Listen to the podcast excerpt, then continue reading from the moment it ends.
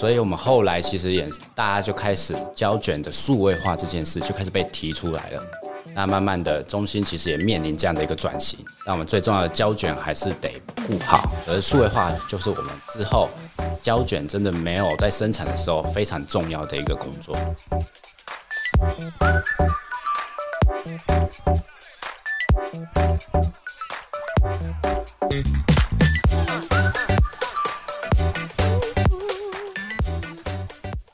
位重疾 Podcast 的听众朋友，大家好，我是老 P 边国威啊。今天呢，又来到我们算是一个技术含量满满的一集哈。那其实啊，我们今天也一样，我们要来谈谈老电影或是老的作品，我们要如何让它重见光明，或者说如何让它重获新生。好，那大家知道，其实我们过去在拍摄或者是记录啊，我们的这些影片啊，这些。这些这些内容的时候用的媒材当然跟现在是完全不一样的嘛。那现在呢，大家可以用硬碟啊，或者是用这个，我们都存在云端哈，也有可能，对不对？那但以前呢，我们可能是用胶卷。好，甚至还有一些其他的搭配的，也就是说你要搭有搭配的放映机，然后有有专业的人才有办法把这样的作品传播出来。那现在当然是比较方便，但是以前呢，累积了非常非常多珍贵的作品。那这些珍贵的作品，可能随着时间的不断呃，它呃这个演进哈，然后造成说，哎，那很多呃这些作品，我们应该如何让它能够在现在用我们的媒材哈，又在透过我们的电脑。好，透过我们的呃新的荧幕，还有办法再重新看到。那因此呢，今天非常高兴哦，能够邀请到这个过程当中执行非常重要工作的呃一位专家来到我们的节目来跟大家分享。那我们来欢迎我们影视厅中心的胶卷修复组资深专员邱继燕。邱邱帅哥，哎，是各位听众、各位朋友，大家好。哎，这季燕啊，那个您看起来很年轻哎，是是是，没有，真的是很年轻吗？因为我觉得你这就很年轻，因为你前面的 title 有个资深哦，你多资深？其实就我们整个组来讲的话，我确实是还蛮资深，因为我其实从我当兵某种程度上来讲，算是我当兵后第二份工作，我就来这边做了。哦，对，然后一做就是做将近有十年了。哇，所以十年之力啊！对，由我们组来讲的话，我算还是资深，没有错。你们组有人比你更资深吗？啊，有一位，OK，但其实就他是怎样？他是躲在地下室的一个妖精，还是 超级资深？他其实比我更资深。对对，但他其实经历比我更充足了。哦，是是是。好，所以呃，今天很高兴邀请这个季燕，好，真的是我们的资深专家，好来跟我们分享。胶卷修复，那以前啊，我们这个电影都是用胶卷拍的，对，没错。好，那这个这个使用胶卷的时间，我们从有电影这件事情开始好了，到大概大概到什么时候被算是比较淘汰呢？其实我个人认为，我们一直以来一直在我进来的时候，大概是二零零九年，那时候其实就已经有面临柯达正要破产这件事。哎，这个是大新闻，是没错。好，因为当时啊，大家都觉得说，哇，这个柯达这个是如日中天呐，对，哇，一下子被淘汰，所以这件事很震撼业界啦。所以其实，在中心也面临到这件事。嗯，我们其实也在想，柯达就如果真的破产了，那中心这些胶卷要怎么办？哎，对，因为我们早期做的修复其实是胶片实体的修复，对，我们处理完之后，去真正用底片去给它复制一次，嗯。可是因为柯达一旦破产，我们这个业界就没有这样的一个底片可以再去复制我们的东西。其实这是我们一个中心很大的一个问题跟一个挑战。嗯，所以我们后来其实各其实应该说全世界的资料馆都有这样的问题。对啊，又不是说只影响我们台湾，对不对？没错。所以我们后来其实也大家就开始胶卷的数位化这件事就开始被提出来了。那慢慢的中心其实也面临这样的一个转型。但我们最重要的胶卷还是得。顾好，而数位化就是我们之后等胶卷真的没有在生产的时候非常重要的一个工作。对啊，其实像呃，我们听众朋友可能有听过所谓的数位典藏，好，比如说你把故宫的这些珍贵的这个作品，好艺术品，那你用数位的方式把它都详实的记录下来、扫描下来。所以呃，影视厅中心在做的也有点像是这样的概念了，哈，就是说因为这些珍贵的呃文化，这些珍贵的。呃艺术品，它其实会如果还在保留在原本的媒介上的话，是很容易就就就坏掉了，哈，就消失了这样。那当然数位，我们必须要老实讲哈，大家不要以为数位就是可以永久保存。绝对不是，也没有这种事情。对，好，哎，比如说，哎，我们把东西刻在石头上，把跟把资料刻在光碟上，好，光刻在光碟里面是数位哦，刻在石头上不是哦。你觉得哪个会保存比较久？刻在石头上啊，对不对？那个古早的石石碑，对不对？几千年了，现在还可以留着。你现在一个光点，你看能不能放放一百年？好了，我觉得没没有，就坏掉了，对不对？是是。好，所以说其实。这个数位应该说，我们把它这个资料能够用某种方式保存下来的时候，其实也是要一直随着时代要一直改变。那上次其实呃，我们跟那个组长，哎，他现在升升升处长了，处长，对，对，呃，黄处长，对对，跟他聊的时候，他也聊到，就说，哎，我们这个原件要保存好。为什么呢？因为以后现在，比如说我们扫四 K，以后可能要扫八 K，以后是不是要扫三十二 K？对，对不对？所以那个原原件也要保存好。好，所以说其实这这个是非常重要的思维哈。那今天再来谈数位修复哈，那到底数位修复要怎么做？如果我们说要分成几个 step 是的话，或几个 phase 哦，几个过程的话，我们第一个 step 是什么？好。那大家可能从数位修复的角度来看的话，都会觉得，哎，东西一拿到，我们做了胶卷的整理之后，立刻做数位化之后，哎，就可以进行数位修复。其实事实上不是，我们在整个作业流程最前端有一个非常重要的步骤，那就是权力的洽谈。哦，对，是要要要要有些能够这样做才行。对，然后权力洽谈，我们一旦洽谈的不顺利，其实连修复都没办法修。哎，对，这边其实很重要的一点，而且在现在著作权意识的抬头之下，大家都非常注重这一块，尤其是音乐。那音乐其实我们早期，呃，我知道，就我所知啊，早期很多人音乐就直接拿来使用了，甚至并没有得到当时的任何的授权，到现在都会是一个问题。哎，等下，您的意思是说，以前拍的这些作品？是他们这些电影啊，什么戏剧啊，他们在用里里面用的音乐，其实那时候没有获得授权。是，结果你现在要修复，反而你得取得授权。是，没错。对吼，对。那因为也是，我刚才想的是说，是说要取得那个那个，比如说那个作品，比如说电影的这个拍摄者，或者说。呃，所有权人的授权，结果还不只是这样。其实影像跟音乐都要同时取得授权，对吼，这是非常困难的一件事。哎，要是当初就没取得授权啊，我现在才要来回头帮你收拾这个事情，也是很麻烦呢。对，所以中心近近年来在处理这样的版权，费了非常多的心呐。嗯，对，哇，所以第一步我先取得授权，对，那第二步是什么？当然，我们取得顺利取得授权之后，我们就要去找我们最好的原始素材，也就是我们的黄处长提到的，我们可以修复，尽量都要用最原始的物件，也就是我们原始底片来做修复，因为这样它的 quality 甚至它的细节才会是最好的。哎，通常还要如果有能够集有有多一点 copy 会比较好。是，然后如果说我一部作品只有一个，那可能也不太能修复这样。是是是，所以我们在做底片的时候，拷贝也是我们相对重要的一个物件。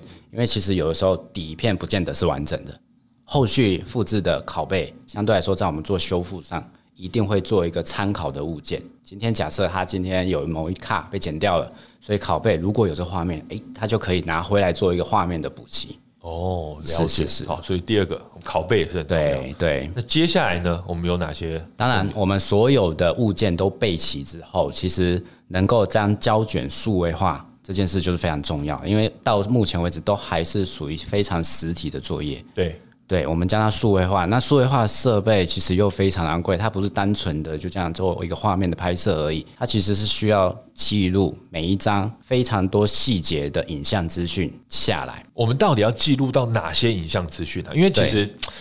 我先记录，我后续还有修复嘛，对不对？是。我先记录，我是要记录它的色差吗？记录它的颜色，还是记录它的什么东西？时间？这个其实，在数位化的过程中，也是非常考验同仁的技术能力啊。因为其实这个在数位化，我们必须要做一个非常初步的调光，因为它是原始的物件，它是底片，它是负向的一个画面。哦，对。扫过来，其实我们要把它转成正向。对。但转成正向，怎么样才是正确的一个光？对这部分在扫描的阶段，其实还不是这位同仁的业务，可是他必须要做一个初步的调光。对，那当然这个非常的重要，我们不能把它的 range 拉到非常的大，那后续的作业就没办法作业了。所以这个同仁他需要什么样的 sense 呢？他必须要具备非常胶卷一定的认知。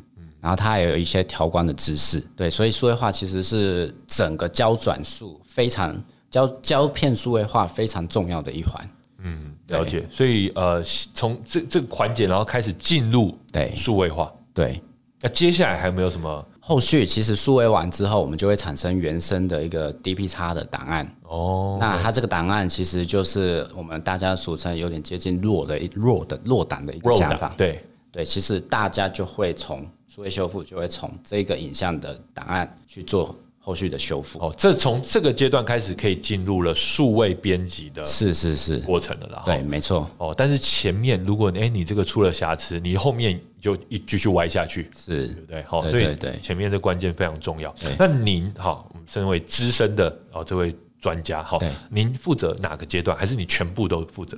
呃，我其实个人是在整在处理胶片的部分，因为其实胶片的比对是非常重要的。我们在修复当然是要做一个非常完整的影像资讯出来，比如说两个小时，我们就必须要去做整理所有的素材，确保它是两个小时的影像都有被扫描，都有被数位修复。嗯，对我其实是在最前端的一个这样的一个工作。哦，所以说前面的根基，好先确认不要后面歪掉，这样是是是要是后面歪掉，一定回来干掉前面的人。对，怎么会说，哎、你就少修了五分钟这样子？然后我后面这样 都做完了，是是没错。哎，不要，这种事情有发生过吗？我是刚才只是假设啦，目前是还没有因，为您很配合这样。目前是还没有。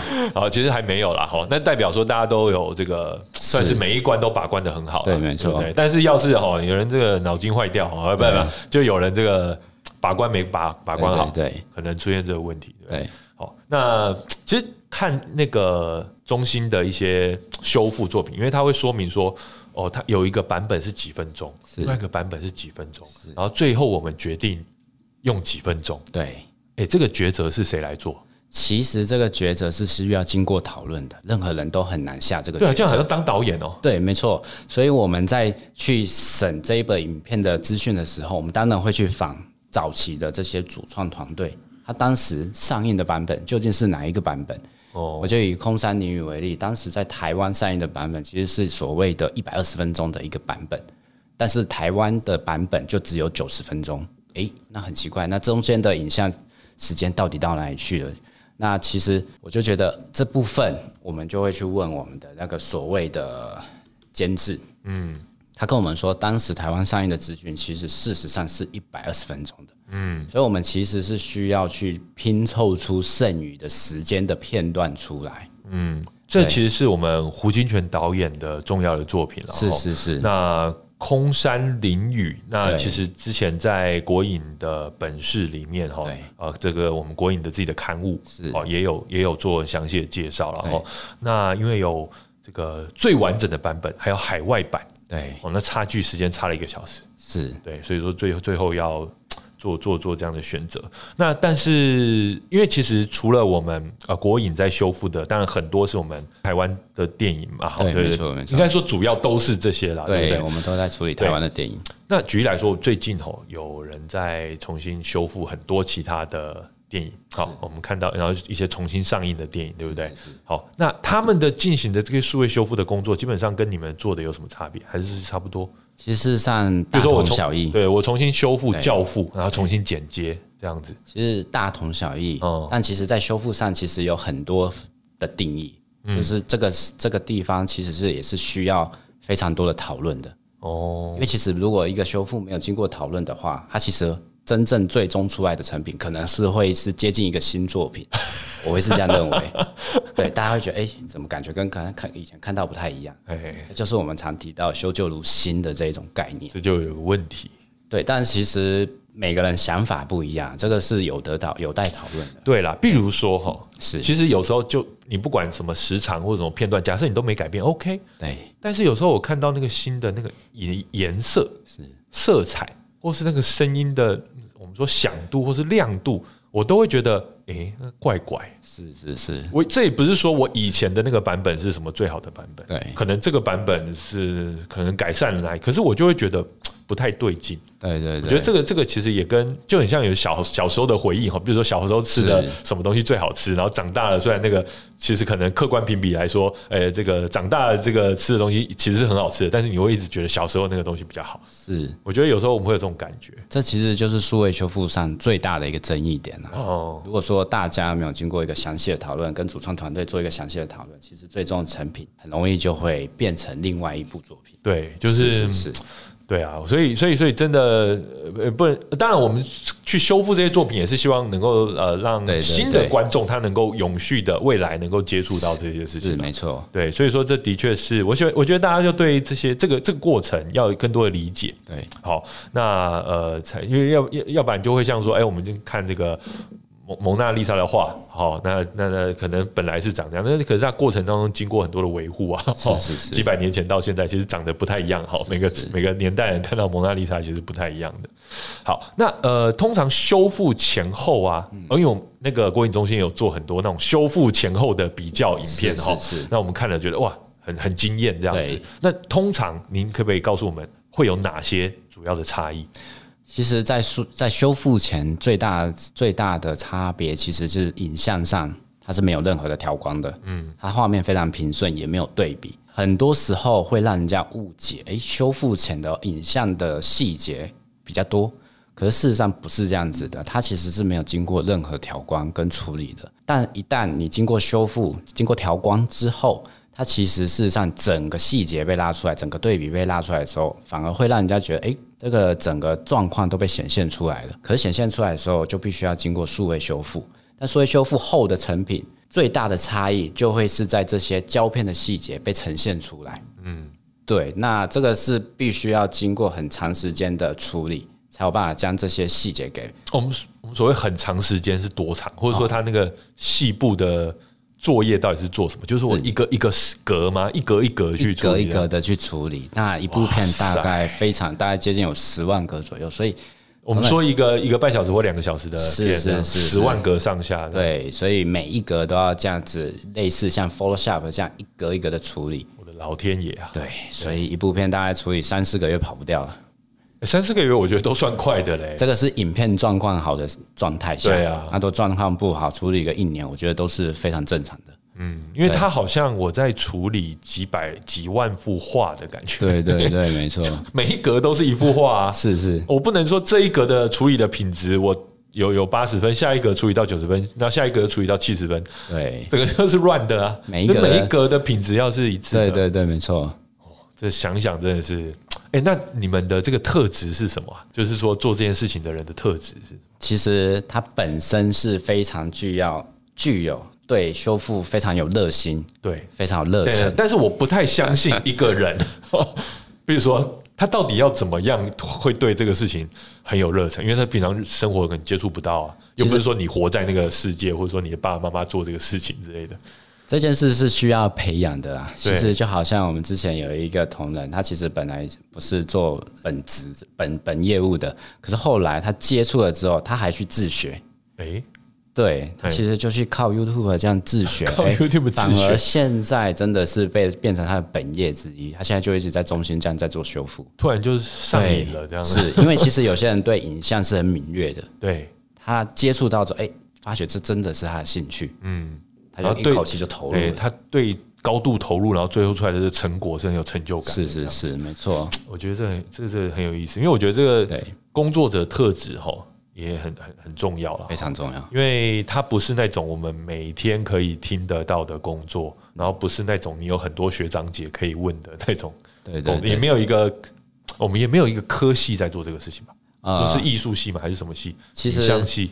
台湾的一个环境来讲，大部分都在教电影的创作跟拍摄。对啊，对啊。那其实真正在教电影数位修复跟胶卷实体修复，只有在台南艺术大学而已。哦，对。那我们大部分员工很多都是这间学校出来的。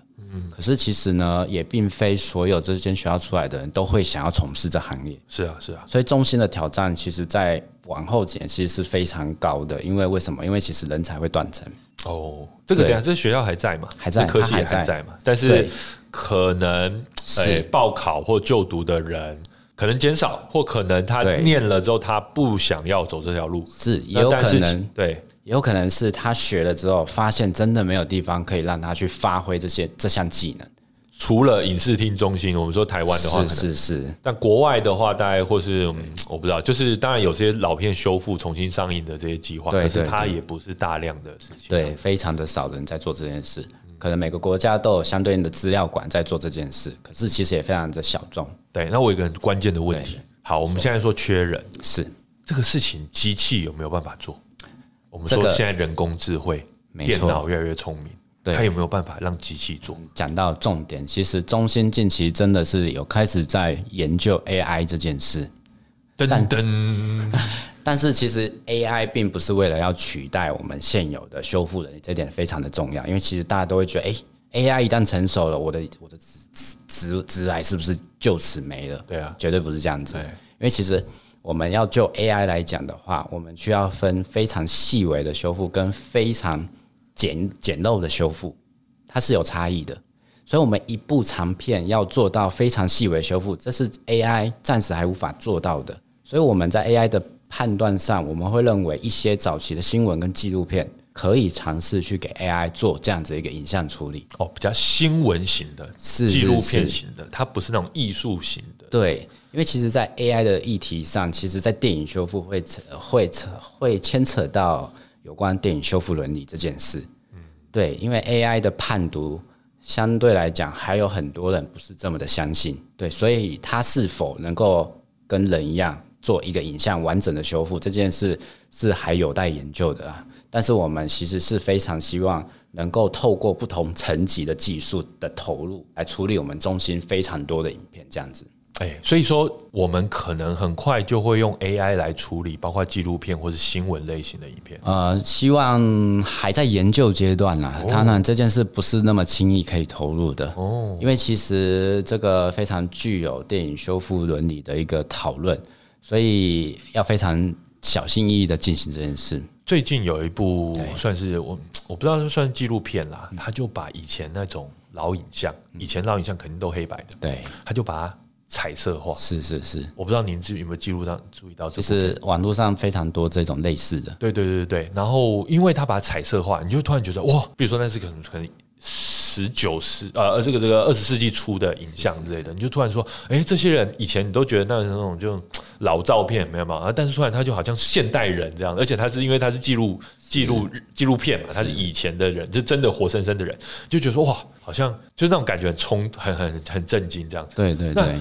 其实就是说，那包括还有很多旧的影像，或者说，那我们开始通过 AI 把里面的这些，就是用 AI 来修复，嗯，甚至用 AI 再用里面的素材再来做一些延伸的创作的时候，的确会有更多伦理的问题。对，但我认为这件事是有待讨论的，因为其实，在电影的修复上，AI 其实大家不应该这么排斥它。因为其实它对影像的再生是非常有帮助的，是对，而且因为其实早期的影像细节非常的糟，如果你能够透过 AI 增加它的 pixel，甚至增加它的那个所谓上色这个动作，对，是有助于电影早期历史的研究的。对对对，是，的确是哈，是是。那呃，因为其实我们在数位化一部作品的时候哈，也会遇到一些哇，这个。算是什么束手无策的事情了哦。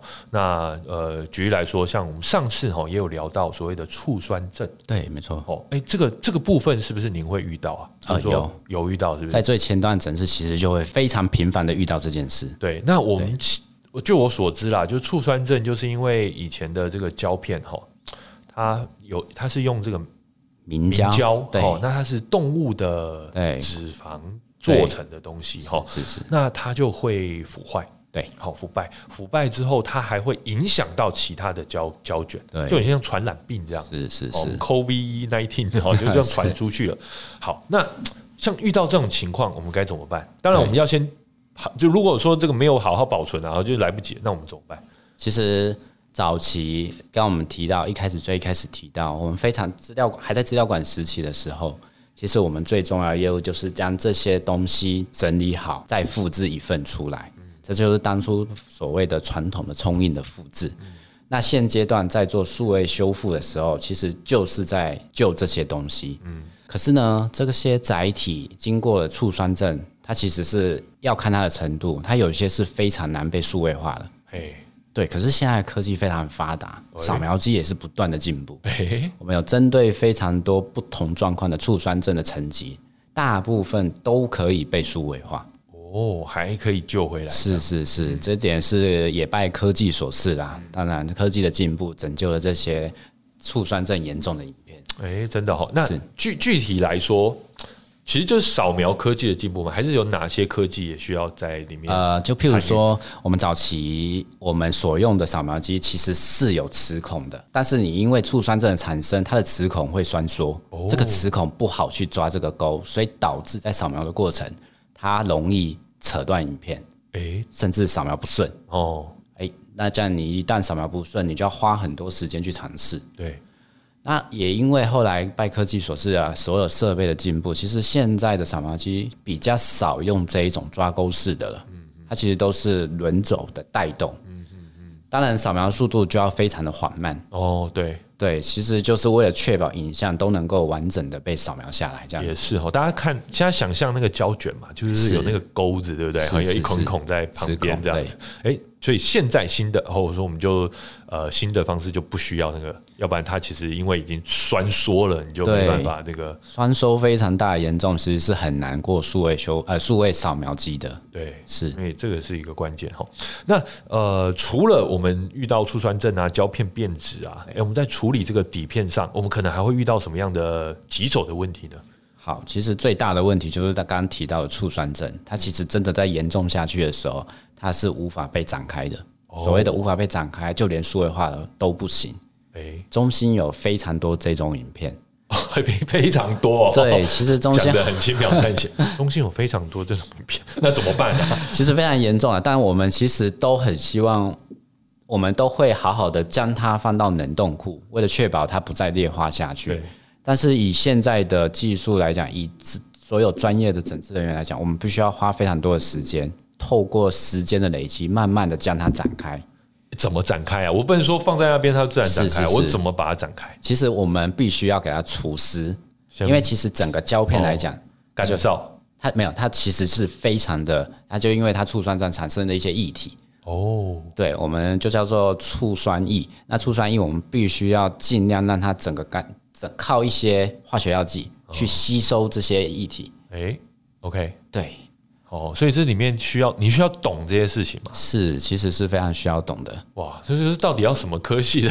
或者说，其实就是做这件事情就渐渐学到这些学问。其实大部分我个人是在中心这边学的啦。其实国外很多机构，这都是靠经验的累积的。对，因为这没有，这真的是很多怎么讲，现场才会遇到的问题啦。哦，是是对啊，你说成这样子，你要让它哦，里面这些汁液，对汁液要把它吸走，这样子。但最重要的还是，就算真的展开了，我们也要确保它展开的时候，所谓的药膜不会被剥离。哎，要剥离的话怎么办？剥离其实讲实话就真的没救了，因为影像就是那个那一层药膜，啊，对啊，它如果真的剥离，所以展开要非常的小心。哦，所以一旦它有剥离的现象，其实我们就要很小心红色警报，再把它先放回去。嗯，对。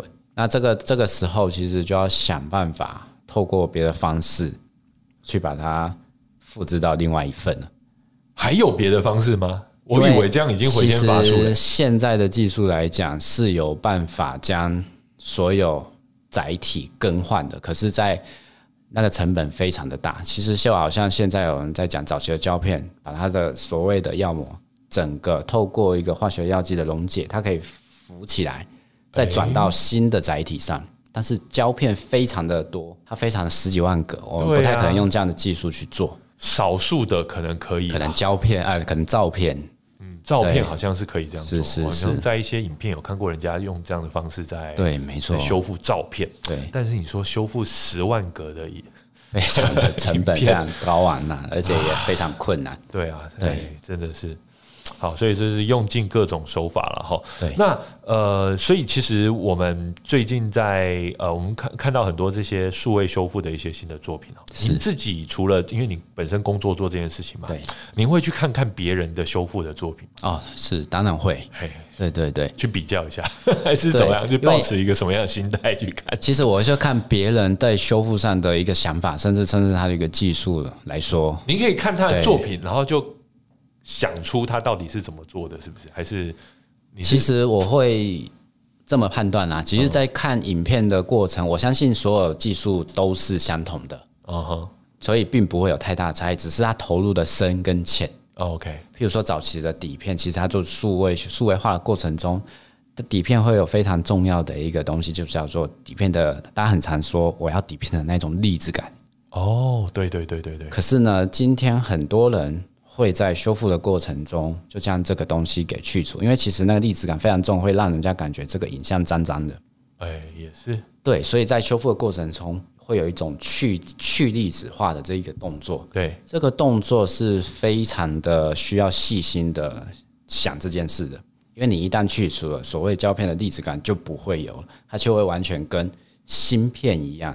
因为现在数位的影像其实画面非常的干净。对，因为老实说哈。对。你说，即使是现在芯片，我们说什么复仇者联盟好了是是，如果它没有那个粒子感哈，因为即使因为你看现在这些电影，其实里面特效都一大堆嘛哈。那但是如果它没有那个粒子感哈，然后它是它播映的版本不一样，比如说有时候呃有的电视它会有它那个什么那个 setting 我忘记了，就是 HDR setting 还是什么 setting，就是你用那个模式在播的时候，你会发现。很 low，嗯，是没有粒子感，是哦，就没有没有没有电影的感觉了，对，哦，我觉得这个是很关键的。但是其实我我我分享一个，我之前有听到一件事，这个非常有趣哈，就是其实很多导演在现在的影像创作上，曾经要求后置，哎，我要有那种胶片的粒子感。可是就像我们这样拍 Instagram，你知道吗？就是会故意选那个。复复古模式这样。对，但大家都非常有经验，就是你今天拍了一张影像，呃，拍了一张照片，甚至拍了一段影像的时候，它的画面当然是以现在科技是非常的清晰的，嗯，大家也都非常追求这种四 K、八 K 的高画质，嗯，可是今天你一旦加了任何的滤镜，加了任何的粒子进去，其实影像某种程度上来讲，它整个加也是有干净度是会损失的，所以很，所以那时候我听到一个有趣，就是这个。这个某个导演可能看到的时候，哎，就觉得并不是我想象中的，这个跟他想象的非常的天差地远。对，所以他最后还是舍弃了这件事，还还还原这个非常干净的影像，这非常有趣。是啦，我我我举个例子啊，比如说我们李安导演一直在尝试用非常是是是呃，那个格格数越来越多哈，对，一百二十，好，一百二十，然后之前的那个那个大兵，那个叫什么？忘记那部作品。对，糟糕！对我现在，对我那时候我去看，然后就是我我应该说就剧来说，我还蛮喜欢的。是，可能那个视觉的呈现，就它会让你觉得说，就没有就不太像电影。对对，那对，所以所以就是说，我觉得呃，可能也是因为我们习惯了某种形式了哈。对，然后就像我们现在看，比如说我们在想象老电影，我们就觉得它有一种老感。是是是是是。最近呢，呃，有一些电影哈，它刻意的是用黑白的来拍新电影，比如说《曼克》，对，好，比如说其实前阵也有，比如说以前那个好像大娱乐家好像也是用台湾好像大艺术家大佛 plus，对，也是用黑白的方式来拍，然后里面有一种反讽啊，有一些地方是彩色的，有地方是黑白，对啊。那像这种，他会需要刻意做什么事情去让它变得？要黑白的质感吗？还是说，个人其实认为这个是完全是看导演在创作影像的一个感觉，当下的一个想法。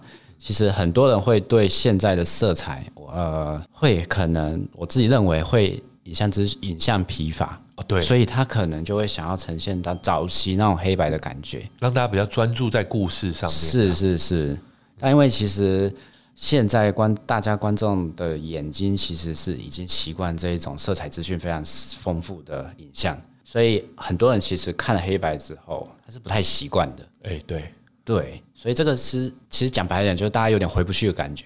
对啊，就是黑白电视已经这个，哎，对，但是只是我们在我们若以我们以前这个我们中心修复的很多老电影来说哈，对，有没有想过，比如说我刚才讲说说上色嘛，对不对？是这个会不会是中心以后在数位修复上会去做的事情或一个挑战？呃，目前来讲，数位修复我们不太暂时还不太可能会去做一个上色的动作，因为它好像是在创作了。对对对，所以但是我会认为，我们如果说今天在台湾的纪录片来讲，或甚至所谓的新闻片做一个上色的动作，这是值得考虑的，因为其实这对影像非常有帮助，其实可以让观众可以看看得更清楚早期影像的一些呃细节，甚至那时候发生了什么事。嗯。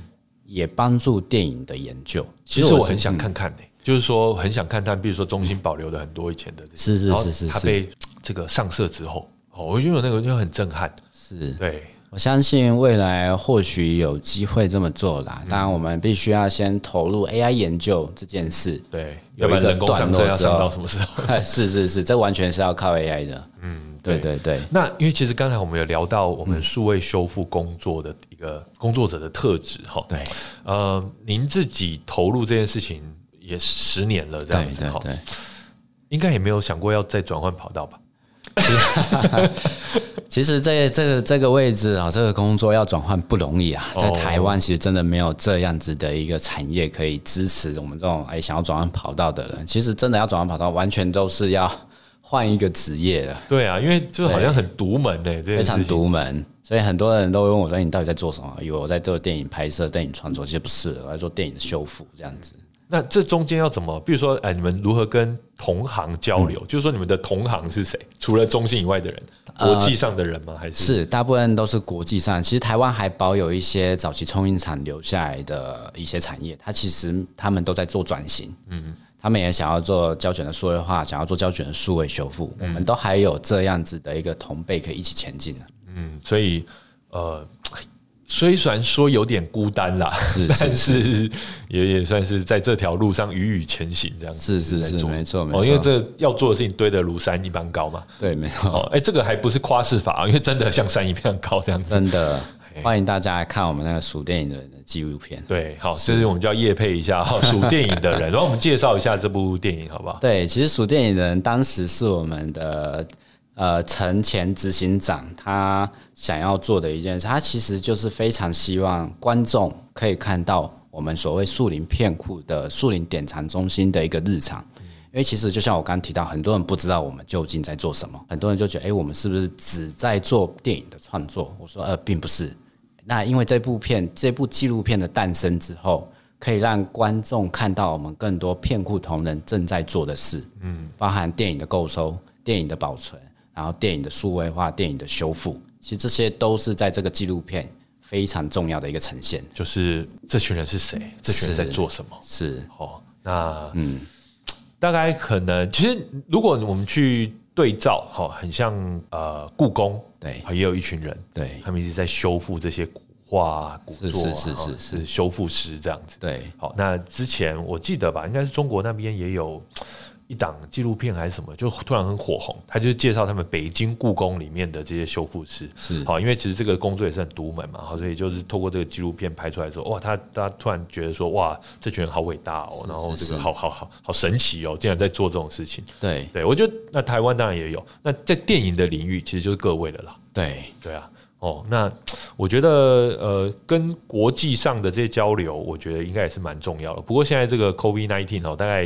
也只能远距做一些交流了。对，没错没错。哦，那呃，其实我们现在在讲数位修复啊，呃，最重要的，因为我我们我举例来说哈，接下来有那个天桥上的魔术师，好，他是我们以这个中华商场那时候的。呃，时代背景好去去拍摄，那他就去重新要造那个景，对，好，然后就要参考很多的资料，是对。那当当当然那时候已已经有这个彩色影像了哈，当然对。那但是如果说我们要参考更久以前的景，好，比如要拍摄更久以前的故事，你就很需要更久以前的这些资料，对。比如说我要拍摄台湾，假设我要重新拍二二八事件的事情，我重新拍这个。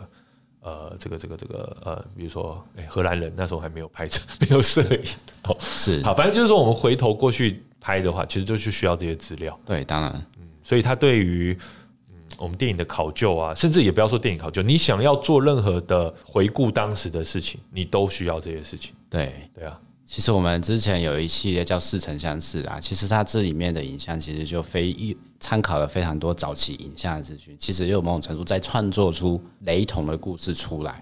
但是它也是参考了我们的之前的这些影像，嗯，对，其实似曾相识，是不是？对，我在哪里看得到这个东西？似曾。好，我们再想一下，我们下面加一个连接，是是是，告诉大家，请上这里连去找这样子。其实它某种程度上来讲，算是全新的创作，只是它有一些元素会参考以前的老电影。哦，对，譬如说《大侠梅花鹿》，那里面其实好像真的就呃，我没记错啊，真的有一个人去仿那个大侠梅花鹿的船扮。哦，真的，是是是，OK。好，那呃，其实最后呢，想要请呃，今天聊聊，就是说下一步会，就是说接现在你手头上在处理哪些事情，以及接下来呃，我们影视中心改呃，这个算是重新的改制，是是。那接下来在数位修复上面有哪些重要任务要来迈进呢？呃，该怎么说？其实重要任务，我们台湾电影的修复一直都在持续进行下去的。对，我们有政府的补助计划，一直在持续挹注我们来做电影的修复。当然，中心升格后，当然电视跟广播是我们另外一个重头戏啦。未来当然我们也会希望电视的部分，因为它毕竟电视的影像资讯细节都非常的糟。